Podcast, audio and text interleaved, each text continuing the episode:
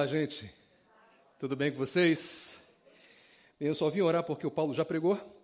Então, pregou tudo que eu ia falar. Então, obrigado, Paulo. Vamos orar. Estou brincando com vocês.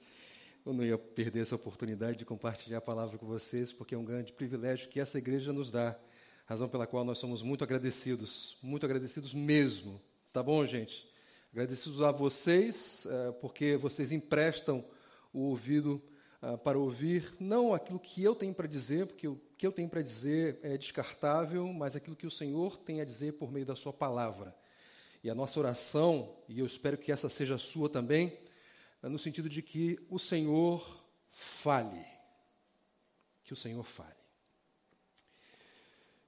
Queridos, se vocês colocarem no Google a expressão histórias de decepção, sabe o que vai acontecer? O resultado vai ser uma variedade, uma enxurrada de histórias de amor mal sucedidas. São testemunhos de pessoas que mergulharam de cabeça numa relação amorosa, são testemunhos de pessoas que apostaram todas as suas fichas num relacionamento romântico, mas cujo final não foi absolutamente nada feliz. Muito pelo contrário, foi muito decepcionante. Agora veja bem, decepções não são exclusividade de experiências na área romântica. Na realidade, decepções, elas marcam presença em todos os aspectos e segmentos da nossa vida. Por exemplo, na área gastronômica, é possível que você tenha se decepcionado com alguma experiência num restaurante ou com alguma refeição que lhe foi oferecida. Na área acadêmica, por exemplo, você pode ter se decepcionado com o seu próprio desempenho em uma determinada disciplina. Na área esportiva, não sei quantos de vocês, cerca de um mês e pouco atrás, um atleta brasileiro, Altobelli Silva, ele chegou em décimo lugar na prova dos 3 mil metros com barreiras. E ele deu uma entrevista ali para a Rede Globo, na qual ele despejou toda a sua decepção. Não sei quantos de vocês viram essa entrevista muito decepcionado. E por quê? Porque ele chegou em décimo lugar, ele não chegou aí para a final daquela prova.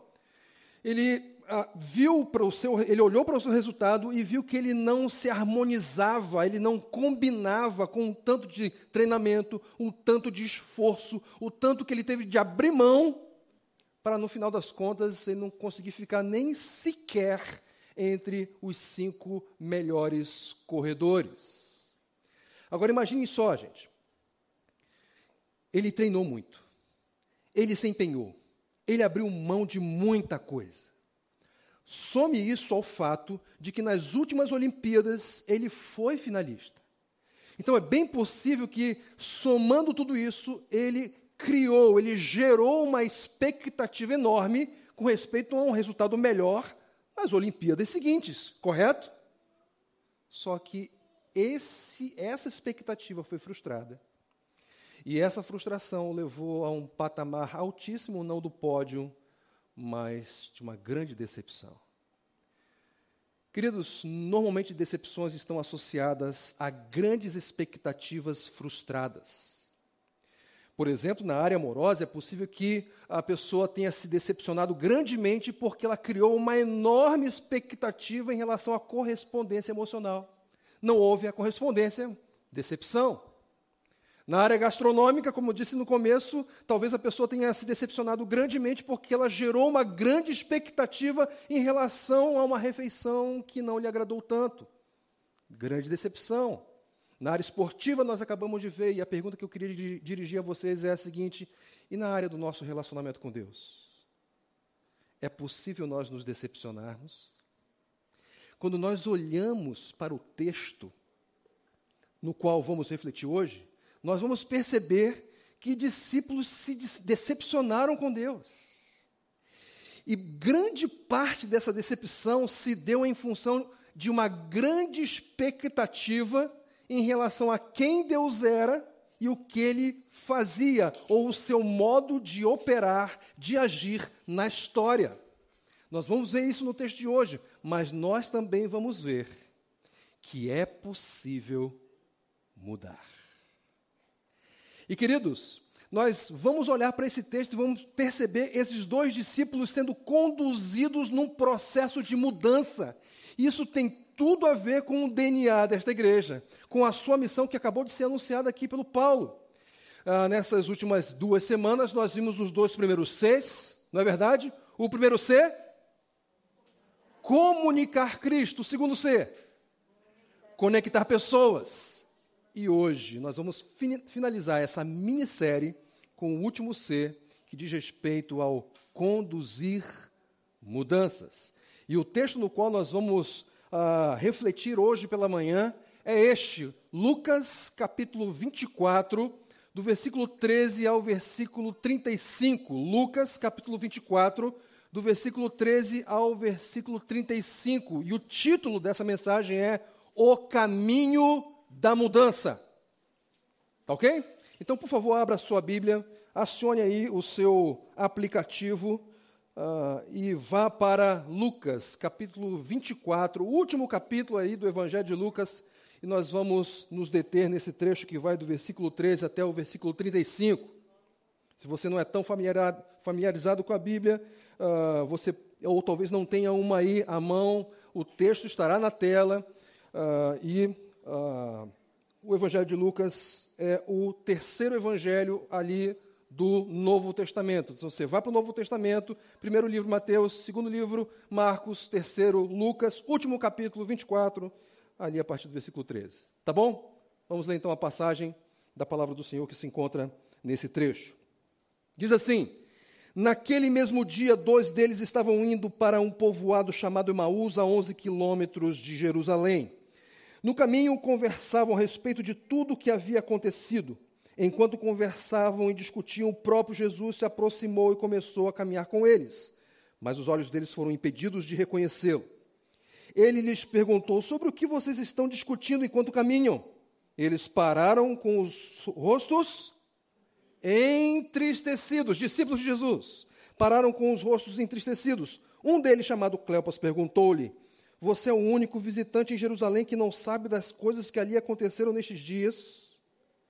Que coisas? Perguntou ele, Jesus. O que aconteceu com Jesus de Nazaré? Responderam eles. Ele era um profeta poderoso em palavras e em obras diante de Deus e de todo o povo. Os chefes dos sacerdotes e as nossas autoridades o entregaram para ser condenado à morte e o crucificaram. E nós esperávamos que era ele que ia trazer a redenção a Israel. E hoje é o terceiro dia desde que tudo isso aconteceu. Algumas das mulheres entre nós nos deram um susto hoje foram de manhã bem cedo ao sepulcro e não acharam o corpo dele. Voltaram e nos contaram ter tido uma visão de anjos que disseram que ele está vivo. Alguns dos nossos companheiros foram ao sepulcro e encontraram tudo exatamente como as mulheres tinham dito, mas não viram. Ele lhes disse: Como vocês custam a entender e como demoram a crer em tudo que os profetas falaram.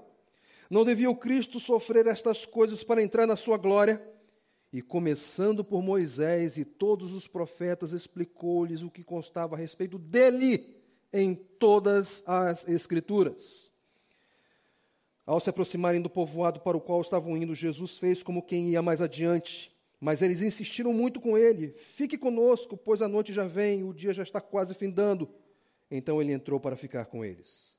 Quando estava à mesa com eles, tomou o pão, deu graças, partiu e deu a eles. Então os olhos deles foram abertos e o reconheceram, e ele desapareceu da vista deles. Perguntaram-se um ao outro: Não estava queimando o nosso coração enquanto ele nos falava no caminho e nos expunha as Escrituras? Levantaram-se e voltaram imediatamente para Jerusalém. Ali encontraram os onze e os que estavam com eles reunidos e diziam: É verdade, o Senhor ressuscitou e apareceu a Simão. Então os dois contaram o que tinha acontecido no caminho e como Jesus fora reconhecido por eles quando partia o pão. Vamos orar mais uma vez? Te damos graças, Senhor, por tua palavra. Nosso pedido singelo diante de ti, faça com que a operação da tua palavra em conjunto com o ministério do Teu Espírito Santo, faça com que o nosso coração queime nessa manhã. e isso produza mudança contínua na nossa vida, para a glória de Jesus, em nome de quem nós oramos. Amém. Amém. O início do Evangelho de Lucas, os primeiros quatro versículos dizem o seguinte: Muitos já dedicaram a elaborar um relato dos fatos que se cumpriram entre nós, conforme nos foram transmitidos por aqueles que desde o início foram testemunhas oculares e servos da palavra. Eu mesmo investiguei tudo cuidadosamente desde o começo e decidi escrever-te um relato ordenado, ó excelentíssimo Teófilo, para que Lucas vai definir um propósito para escrever o Evangelho, para que tenhas certeza das coisas que te foram ensinadas. Eu não sei quantos de vocês conhecem um ex-combatente, alguém que foi para a guerra. Queridos, uh, alguém que foi para a guerra e voltou, é? normalmente volta afetado emocionalmente. Não é assim? E não é para menos, essas pessoas, elas testemunharam de perto mutilações, derramamento de sangue, mortes terríveis. Elas voltam muitas vezes ah, com insistentes pesadelos, insônias constantes. Outros se tornaram pessoas embrutecidas, insensíveis, indiferentes às dores que estão à sua volta. É verdade, o quadro é multifacetado, mas com certeza todos estes que foram para a guerra e voltaram, eles aprenderam algo sobre a morte. Que ela é fria, ela é implacável e ela é irreversível. Gente, Lucas escreve seu evangelho para um destinatário. E esse destinatário é chamado por Lucas de excelentíssimo Teófilo. Com isso, queridos, uh, Lucas está comunicando para nós que este Teófilo era alguém revestido de muito respeito, alguém que ocupava uma posição de proeminência na sociedade. Alguns estudiosos cogitam que Teófilo era um militar de alta patente, que, em função das suas várias vitórias nas guerras, alcançou patamares elevados na hierarquia militar. Alguém que tinha presenciado mortes com frequência, e com frequência, ou melhor, em todos os casos, ele nunca viu ninguém voltar de lá. Ele nunca viu um morto levantar. Portanto, é bem provável que, se de fato os estudiosos estão corretos com respeito à ocupação de Teófilo, de que ele era um militar de alta, de alta patente, é possível que ele tenha aprendido uma lição na guerra uma lição sobre a morte. E que lição foi essa? A morte é fria, é implacável e irreversível. Mas essa não foi a única lição que Teófilo aprendeu na sua vida, porque em um determinado ponto da sua história, o evangelho foi ensinado para ele. Ele aprendeu a respeito da mensagem de Jesus, da sua vida, da sua obra, da sua morte. E que ele voltou dos mortos. Ah, não, espera aí. Tudo bem, olha, talvez Teófilo não tivesse tanta dificuldade com a parte da mensagem que lhe foi ensinada, que dizia respeito aos milagres de Jesus, que dizia respeito à sua pregação, que dizia respeito à sua à condenação injusta, mas ressurreição, para alguém que viu de perto e com muita frequência, ou seja, na totalidade das vezes, nenhuma reversão da morte, falar sobre ressurreição, não era um negócio tão fácil assim. Não era algo fácil de engolir. E por isso, não só por isso, obviamente, Lucas escreve seu evangelho para fortalecer a fé daquele homem, para que ele tivesse certeza das coisas a respeito das quais ele foi ensinado. Traduzindo literalmente uh, o versículo 4 ali de Lucas capítulo 1, é para que ele conhecesse a firmeza, a confiabilidade, a certeza, a fidelidade do Evangelho, que incluía a ressurreição.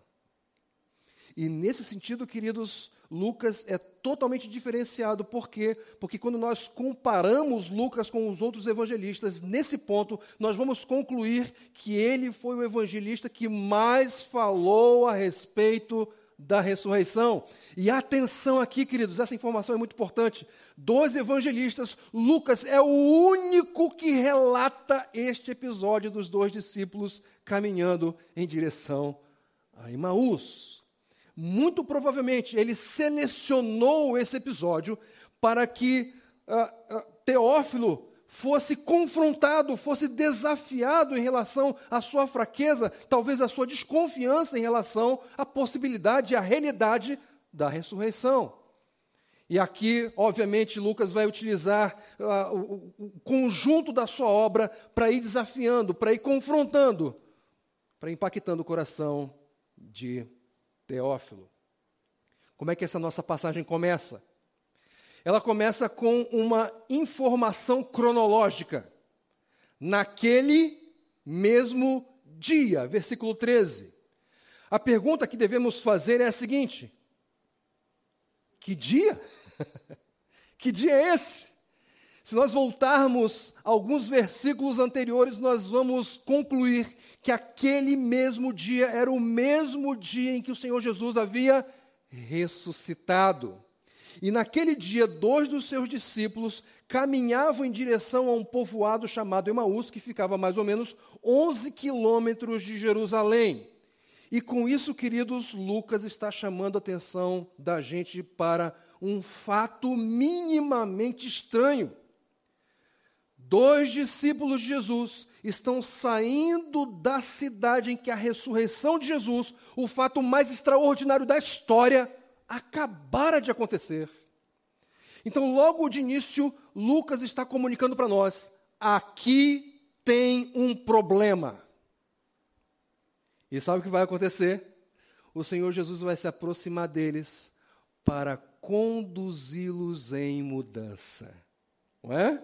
É isso que acontece. O texto diz que eles estavam caminhando e no caminho eles discutiam a respeito das coisas que tinham acontecido talvez numa tentativa de compreender aqueles fatos. E nesse momento que acontece, o Senhor Jesus dá o primeiro passo na condução da mudança. Ele se aproxima, o texto diz ali no versículo 15: enquanto conversavam e discutiam, o próprio Jesus se aproximou deles.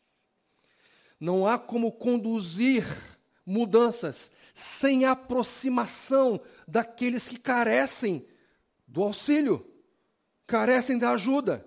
O Senhor Jesus se aproxima deles. Primeiro passo de uma condução de mudança, e ele dá um segundo, porque o Senhor Jesus dirige a eles uma pergunta, ou seja, um levantamento de dados, de informações a respeito do que estava acontecendo com aqueles discípulos para investigar o que passava no coração deles. Primeiro passo, então, aproximação. Segundo passo, informação. O Senhor Jesus dirige pergunta. Pergunta aberta, que não é respondida suficientemente com sim ou com não, mas que exige uma discussão, um desenvolvimento de raciocínio. O Senhor Jesus, então, dirige uma pergunta para eles, tendo impedidos de o reconhecer. O Senhor Jesus pergunta: é, sobre o que vocês estão conversando enquanto vocês caminham? E vejam, a, a caminhada foi interrompida exatamente naquele momento. Possivelmente porque aquela pergunta causou uma certa estranheza, algum desconforto, e a razão pela qual eles pararam. E quando eles param, o que acontece? Sem que eles dissessem uma palavra, eles demonstram o estado em que se encontram. Eles estão tristes, eles estão frustrados, eles estão decepcionados. Eles não precisaram falar nada a esse respeito, porque o próprio rosto, o próprio semblante deles se encarregou de comunicar esse estado no qual eles se encontravam. E talvez por causa desse estado, eles foram motivados a reagir, talvez de uma forma um tanto quanto atravessada em relação ao Senhor Jesus. Lembra a pergunta que o discípulo Cleopas fez para ele? Espera aí, você é o único visitante em Jerusalém que não sabe das últimas coisas que aconteceram ali nesses dias? Trocando em miúdos ou usando uma linguagem mais popular. Ô moço, Onde que você anda com a sua cabeça? No mundo da lua? Você é a única pessoa na face da terra que não sabe das coisas mais discutidas, mais faladas, mais publicadas nas manchetes de jornal de Jerusalém? E aí o Senhor Jesus faz o quê? Lhes dirige uma pergunta. Colhendo informação. Mais uma pergunta. Simples, mas uma pergunta aberta. Que coisas? que coisas?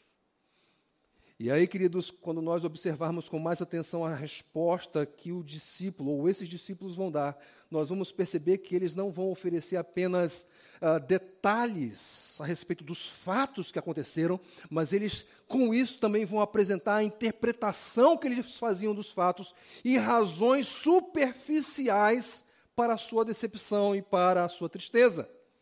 Quais eram essas razões superficiais? A primeira, eles tinham uma perspectiva limitada a respeito de quem Jesus era. Vejam comigo aqui a partir do versículo 19. Que coisas? perguntou ele. E eles respondem: O que aconteceu com Jesus de Nazaré? Responderam eles: Ele era um profeta poderoso em palavras e em obras diante de Deus e de todo o povo. Os chefes dos sacerdotes e as nossas autoridades o entregaram para ser condenado à morte e o crucificaram.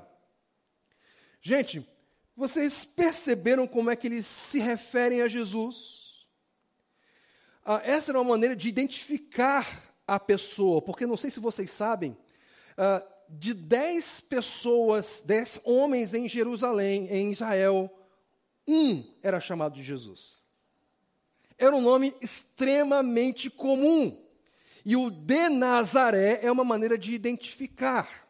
Só que nesse contexto comunica algo a mais, algo além. Queridos, uh, os judeus não tinham uma visão muito uh, positiva a respeito do pessoal de Nazaré. Por exemplo, se você consultar João, capítulo 1, verso 46, você vai observar que ali Filipe, ele anuncia para Natanael que havia encontrado o Messias e que o seu nome era Jesus de Nazaré. Sabe qual foi a reação de Natanael? Nazaré? pode vir alguma coisa boa de lá? Percebam, eu não estou dizendo que esses discípulos estão se referindo de maneira depreciativa em relação ao Senhor Jesus, mas nesse contexto, parece que essa é uma indicação de que a sua visão a respeito de Jesus, a sua perspectiva a respeito de Jesus, tinha sido brutalmente afetada pela sua morte. Ele se refere a Jesus como sendo um profeta poderoso em palavras diante de Deus e de todo o povo. Mas esse profeta todo-poderoso não foi páreo para os líderes religiosos, para as autoridades. Ele pode até ser alguém destacável, mas ele não foi suficientemente capaz e poderoso para superar o sistema. Então, queridos, é bem provável que aqueles discípulos estavam vendo Jesus em função da sua morte de uma maneira turva, de uma maneira embaçada, limitada. O conceito que eles estavam fazendo a respeito de Jesus era um conceito nesse momento equivocado. A W. Tozer, um teólogo famoso, escreveu um livro chamado Mais Perto de Deus. E numa determinada ocasião ele disse que é de primordial importância que o nosso conceito de Deus corresponda ao máximo ao que ele é do contrário, o objeto do nosso culto não será Deus, mas uma criatura gerada pela nossa imaginação. O que, que é isso? Um ídolo. E nós sabemos que ídolos, queridos, prometem mundos e fundos, mas no final, eles só decepcionam. A primeira razão superficial para aquela decepção, aquela tristeza, aquela frustração em relação a Jesus era porque eles tinham uma perspectiva limitada a respeito de quem Jesus era. Mas há uma segunda razão, veja só o que diz o versículo 21. E nós esperávamos que era Ele que ia trazer a redenção em Israel, e hoje é o terceiro dia desde que tudo isso aconteceu. Eles tinham uma expectativa apressada em relação ao ministério de Jesus. Queridos, eu já tenho 16 Copas do Mundo no currículo. Não, eu não joguei. Né? Embora vocês possam perceber esse é, biotipo atlético. Não é? Nunca joguei, embora eu goste de futebol, mas eu já tenho 16 Copas do Mundo no currículo, ou seja, eu já assisti 16 Copas. É verdade que a primeira eu não, não entendia tão bem, eu tinha, uh, eu tinha seis anos, é, seis anos, então não entendia muito bem o que estava acontecendo, mas eu vi, eu assisti, ok? Lembro do nome Reinaldo sendo falado por várias vezes. Mas talvez você discorde de mim, e tudo bem quanto a isso, não tem problema nenhum. Mas ninguém me convence, queridos, ninguém me convence que houve uma seleção melhor do que a seleção brasileira de 1982. Não, 70. 70. Eu sabia que alguém ia 70, mas eu não sou convencido. Para mim é de 82 e pronto, e acabou. Né? Gente, que seleção era aquela? Futebol de, assim, de encher os olhos. As jogadas eram bonitas, bem trabalhadas, é, o pessoal é, chegava a vitórias contundentes, inquestionáveis. E aí, queridos, o que acontecia? Na medida que a seleção ia avançando na Copa do Mundo, sabe o que acontecia paralelamente, simultaneamente? Crescia a expectativa em torno do Tetra. Finalmente, ah, finalmente o jejum de títulos mundiais vai acabar. Só que entre a expectativa do, do tetra e a taça, havia um italiano, Paulo Rossi. Não jogou nada naquela Copa, nada. Mas no dia que jogou contra a seleção brasileira, ele fez três gols o suficiente para eliminar a melhor seleção brasileira que eu já vi jogar. Cris, eu me lembro que eu estava num quarto de hotel com os meus pais, e aos prantos eu fui para a janela depois do jogo, abri, e não tinha uma viva alma na rua. Um silêncio sepulcral, dava para ouvir os pedaços de papel tocando no asfalto. o Brasil estava de luto, gente. Sabe por quê? Porque havia uma enorme expectativa em relação ao Tetra, que foi enormemente frustrada com aquela derrota. Queridos, os áureos tempos de Israel já haviam passado. Mas é claro, desde que o reino foi dividido, o reino do norte e o reino do sul, Ainda assim, Deus enviou profetas para anunciar, dentre outras coisas, a restauração do reino a Israel. E na medida que o tempo ia passando, na medida que os anos iam passando, na medida que os séculos iam passando, crescia o quê? Crescia a expectativa em relação à restauração do reino.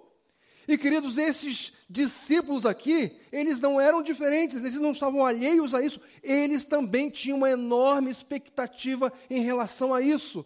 E não esqueçamos de um detalhe, queridos, eles vêm acompanhando o ministério do Senhor Jesus, e recentemente, o que, que eles viram? Eles viram Jesus entrando triunfalmente em Jerusalém ramos sendo agitados, pessoas colocando roupas no chão para formar um tapete vermelho para Jesus entrar em Jerusalém. Qual foi a conclusão a que eles chegaram? Vai ser agora. O trono vai ser ocupado já.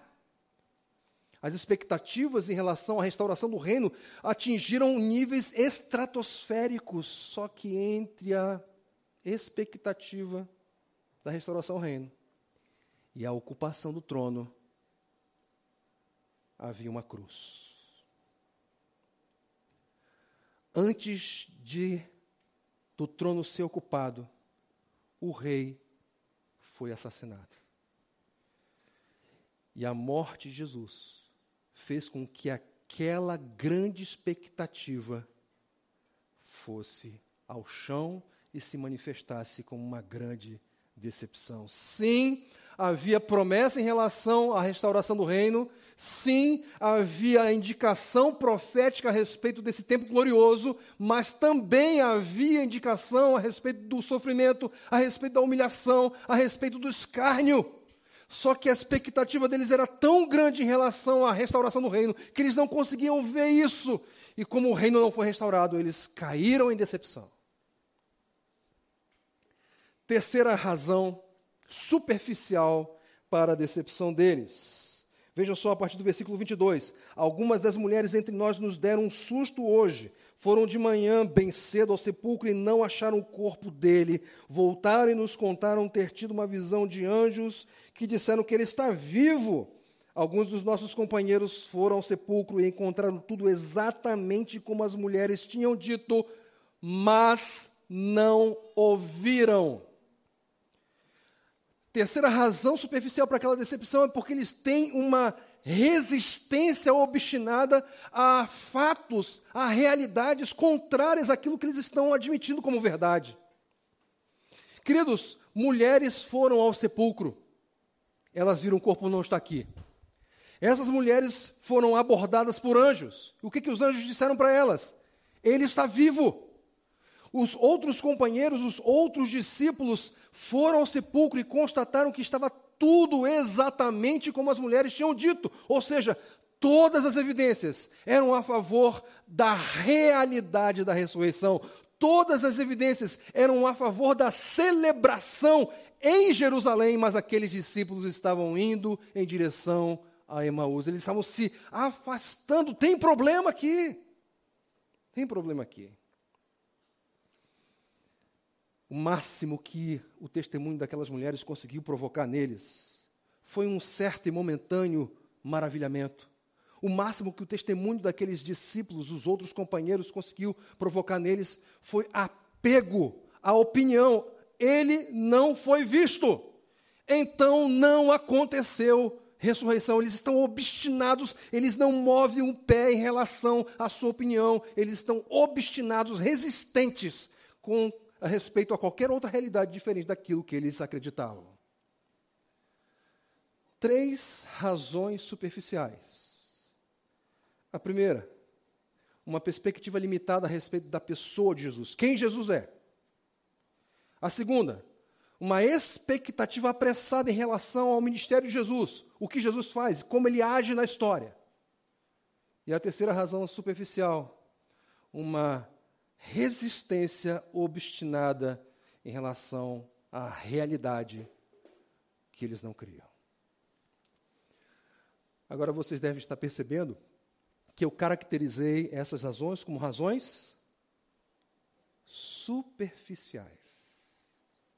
Eles estão num processo, eles estão sendo conduzidos à mudança. O Senhor Jesus se aproximou deles, o Senhor Jesus fez perguntas abertas, eles estão falando e com o seu falar eles estão revelando o seu coração. E o que o Senhor Jesus vai fazer agora? O Senhor Jesus vai para o próximo passo da condução à mudança, que é a confrontação. Ele vai diagnosticar com precisão o problema daqueles discípulos. Vejam o que ele diz ali no versículo 25. Ele lhes disse: Como vocês custam a entender e como demoram a crer em tudo o que os profetas falaram, não devia o Cristo sofrer essas coisas para entrar na sua glória. Gente, uma tradução mais literal desse versículo ficaria assim: Vejam, olha só, tolos, tolos e lentos de coração para crer em tudo o que os profetas disseram. Lentos de coração. Como eu disse agora há pouco, havia promessa de restauração ao reino de Israel? Claro que sim, mas havia também indicação de sofrimento, havia também indicação de dores, havia indicação de aflições que o Messias sofreria. Mas eles estavam apegados apenas à parte daquilo que as Escrituras falavam. E aí o Senhor Jesus não está dizendo que o problema deles era não crer em nada. Perceberam? Como vocês custam a entender e como demoram a crer em tudo o que os profetas falaram. O problema não é não crer em nada, o problema é não crer em tudo. Queridos, o que, que aqueles discípulos estavam fazendo? Eles estavam fazendo uma leitura seletiva das Escrituras. Do tipo, isso aqui me agrada, então eu aceito. Isso aqui não me agrada, então eu descarto. Só que com o Senhor Jesus não funciona assim. Não funciona assim. Com o Senhor Jesus é tudo ou nada, gente. É tudo ou nada. De maneira que crer em parte corresponde a crer em nada. Corresponde a crer em nada. Porque quando você crê em parte, você faz de todo o resto questionável. Quando você crê em parte, você faz do absoluto relativo. Quando você crê em parte, você faz da verdade uma mentira. E a perspectiva daqueles discípulos, bem como de todos os discípulos de Jesus, uh, a respeito dele e a respeito do seu ministério, só pode mudar de fato quando eles tomam a sua palavra na sua integralidade, a consideram como suficiente, como inerrante, como infalível, como a palavra de Deus. Uma palavra que não é inconstante, que não é, muda conforme as circunstâncias, mas uma palavra que é firme, que é segura, que é fiel e que é digna de ser obedecida pelos discípulos dele. O Senhor Jesus, então, apresenta um diagnóstico. O Senhor Jesus dá o terceiro passo da condução à mudança, e esse passo é a confrontação. Este aqui é o problema. Qual é o problema? Fé. O problema é fé. Só que o Senhor Jesus, ele não se contenta em apenas apresentar diagnósticos, indicar qual é o problema. Viram? Nós estamos aqui num processo de mudança, de condução à mudança, dirigido pelo próprio Senhor Jesus, que não está sendo reconhecido, mas está sendo conduzido por Ele. O primeiro passo, aproximação. O segundo passo, informação. O terceiro, confrontação. E o quarto, orientação. Versículo 27 diz assim: e começando por Moisés e todos os profetas, explicou-lhes o que constava a respeito dele em todas as Escrituras. Queridos, sabe inveja? Inveja santa. Não, tem, tem inveja santa. Vou dizer uma para vocês agora. Que inveja desses discípulos, queridos Sabe por quê? Eles tiveram aula de cristologia com o próprio Cristo. Eles receberam conteúdo do próprio conteúdo. Eu queria estar lá. Um curso intensivo. Quem é o preletor? Abre? Não, não. Aqui, mas é Abre. Jesus. Jesus. Eu quero estar lá. O Senhor Jesus, então, claro, eles vieram de uma confrontação. Mas depois da identificação do problema, depois do diagnóstico, o Senhor Jesus vai orientá-los. E eu queria chamar a sua atenção para dois detalhes muito importantes aqui. O primeiro deles, lembra o que o texto diz? E começando por Moisés e todos os profetas, explicou-lhes o que constava a seu respeito em todas as Escrituras. Todas começando por Moisés. Sabe o que significa? Gênesis, Êxodo, o Pentateuco, os profetas, o restante das Escrituras. Jesus está comunicando: olha, existe um personagem principal, existe um, uh, um protagonista em todas as Escrituras o grande herói dessa grande história chamada Evangelho é Jesus. É Jesus.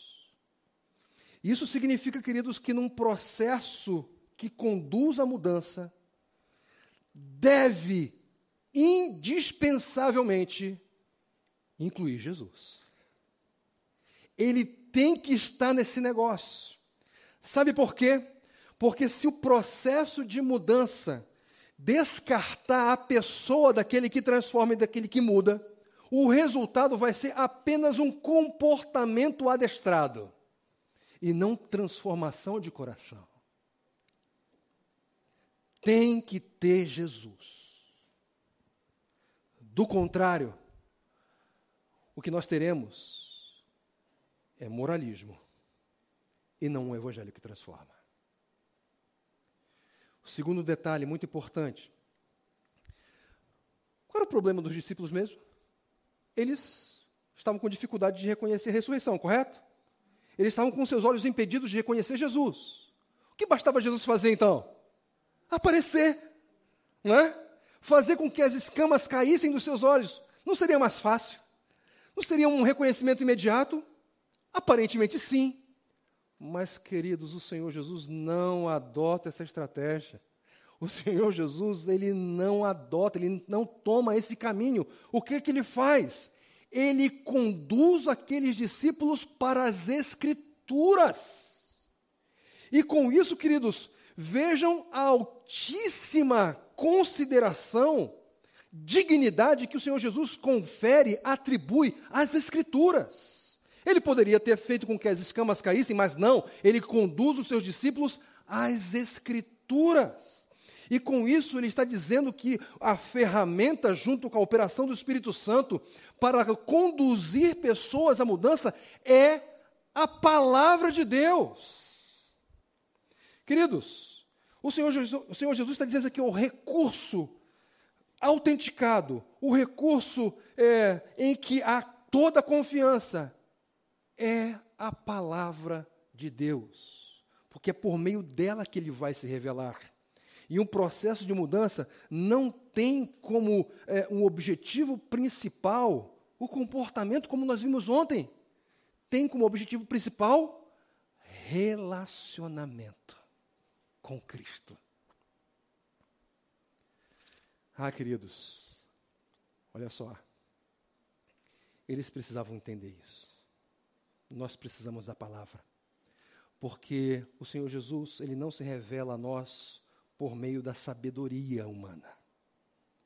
Ele não se revela a nós por meio ah, da nossa experiência, por melhor que ela seja. Ele não se revela a nós por meio dos nossos bons desejos. Ele não se revela a nós por meio das nossas boas sensações. Não. Ele se revela por meio da Sua palavra processo que conduz à mudança envolve a orientação. Os discípulos estão sendo orientados. E olha só que coisa interessante, queridos. Só depois do Senhor Jesus partir o pão é que ele foi reconhecido.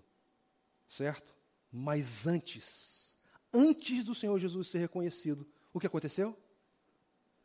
Os discípulos discutiram entre eles. Diz aqui no versículo 32 perguntaram-se um ao outro: não estava queimando o nosso coração?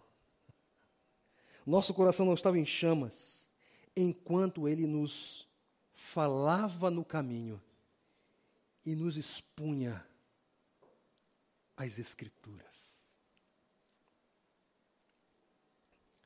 Gente, é,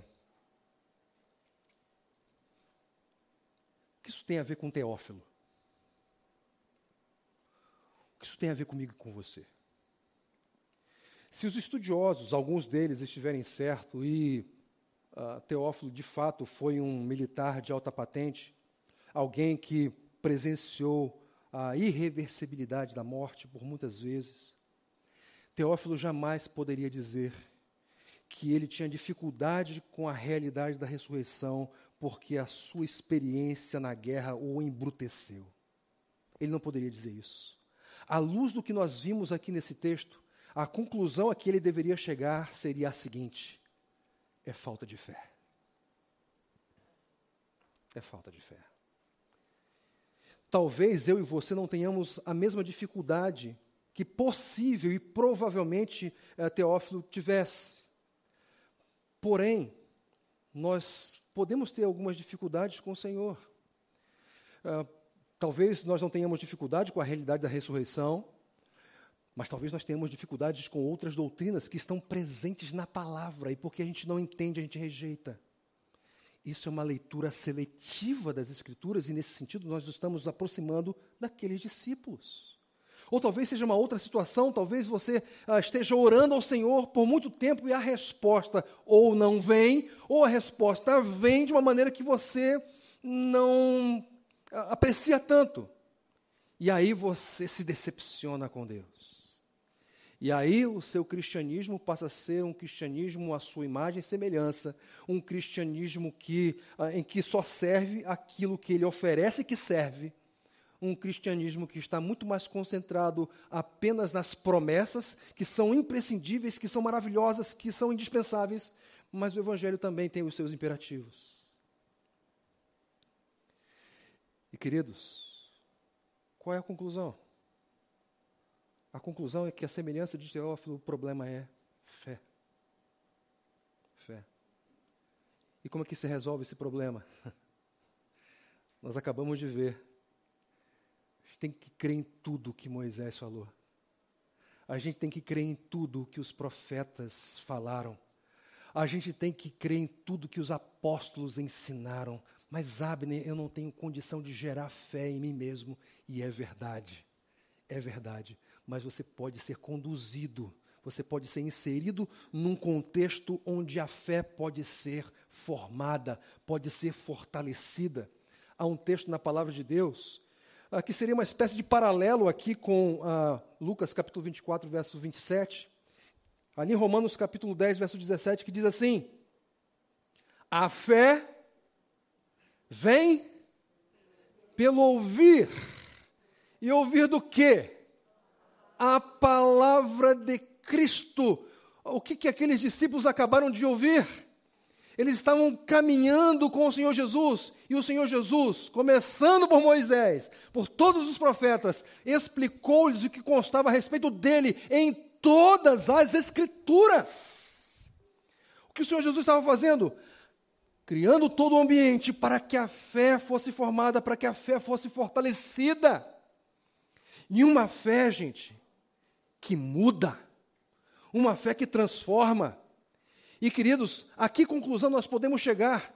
Esse processo de condução à mudança fechou o ciclo, sabe por quê? Porque eles mudaram. Eles mudaram. E é possível nós percebermos a realidade das mudanças que foram experimentadas por aqueles discípulos. Vou citar algumas para vocês aqui. No início do nosso texto, nós temos dois discípulos entristecidos. No final do nosso texto, nós temos dois discípulos exultantes. No início do nosso uh, texto, nós temos dois discípulos saindo de Jerusalém. No final do nosso texto, nós temos dois discípulos voltando, talvez de madrugada para Jerusalém.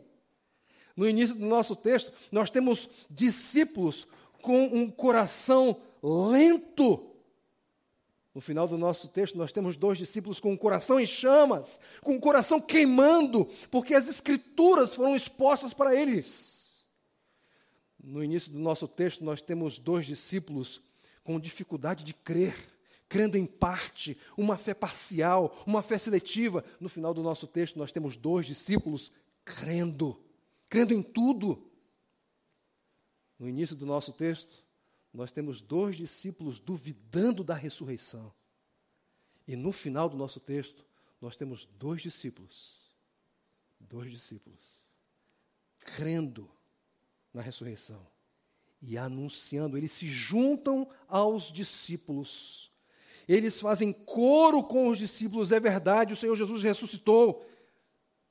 E eles testemunham da experiência que eles tiveram com Jesus. Mudaram ou não mudaram? é claro que mudaram. O processo que conduz à mudança fechou o seu ciclo.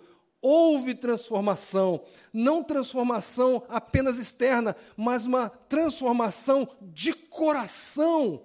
Uma transformação que só é possível por meio da fé em Jesus. Queridos, eu queria dar três sugestões para vocês antes de nós terminarmos. Eu creio que até já passou aí, né, o, o Priscila, me empolguei aqui. três sugestões com base ali em Romanos capítulo 10, verso 17. A fé não vem pelo ouvir? Eu ouvi a palavra de Deus. Então, uma sugestão prática para você: leia as Escrituras. Leia em voz alta. Alimente o seu ouvido com as Escrituras. Faça isso. Porque ao fazer, você se coloca, você se expõe a um cenário que possibilita a geração da fé e o seu fortalecimento. Mas não só isso. Olha só. Ouça a palavra de Deus. Mas qual é a diferença? A diferença é que aqui você não é tão ativo. Ouvir é uma atividade com a qual você pode se envolver ativamente. Só que existe uma outra pessoa falando, então exponha-se a, sendo redundante, a exposição da palavra de Deus.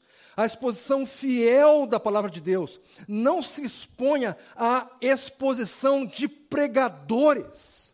Não se exponha ao jeitão. Não se exponha às ideias de quem está falando. Se exponha à pregação fiel da Bíblia.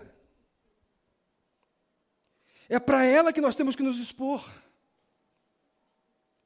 E ore, pedindo para que o Senhor gere fé.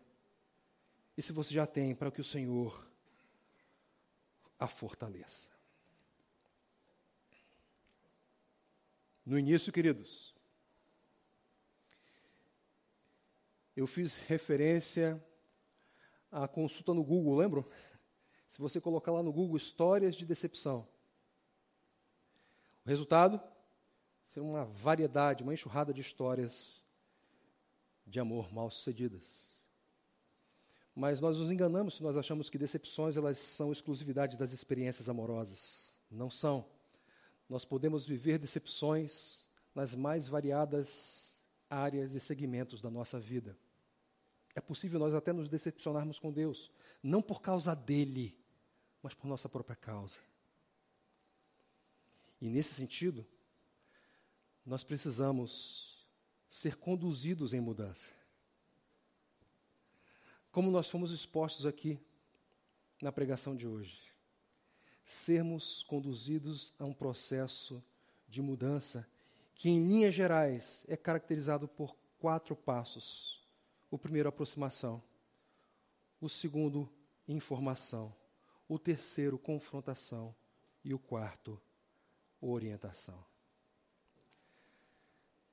Todos nós estamos mudando.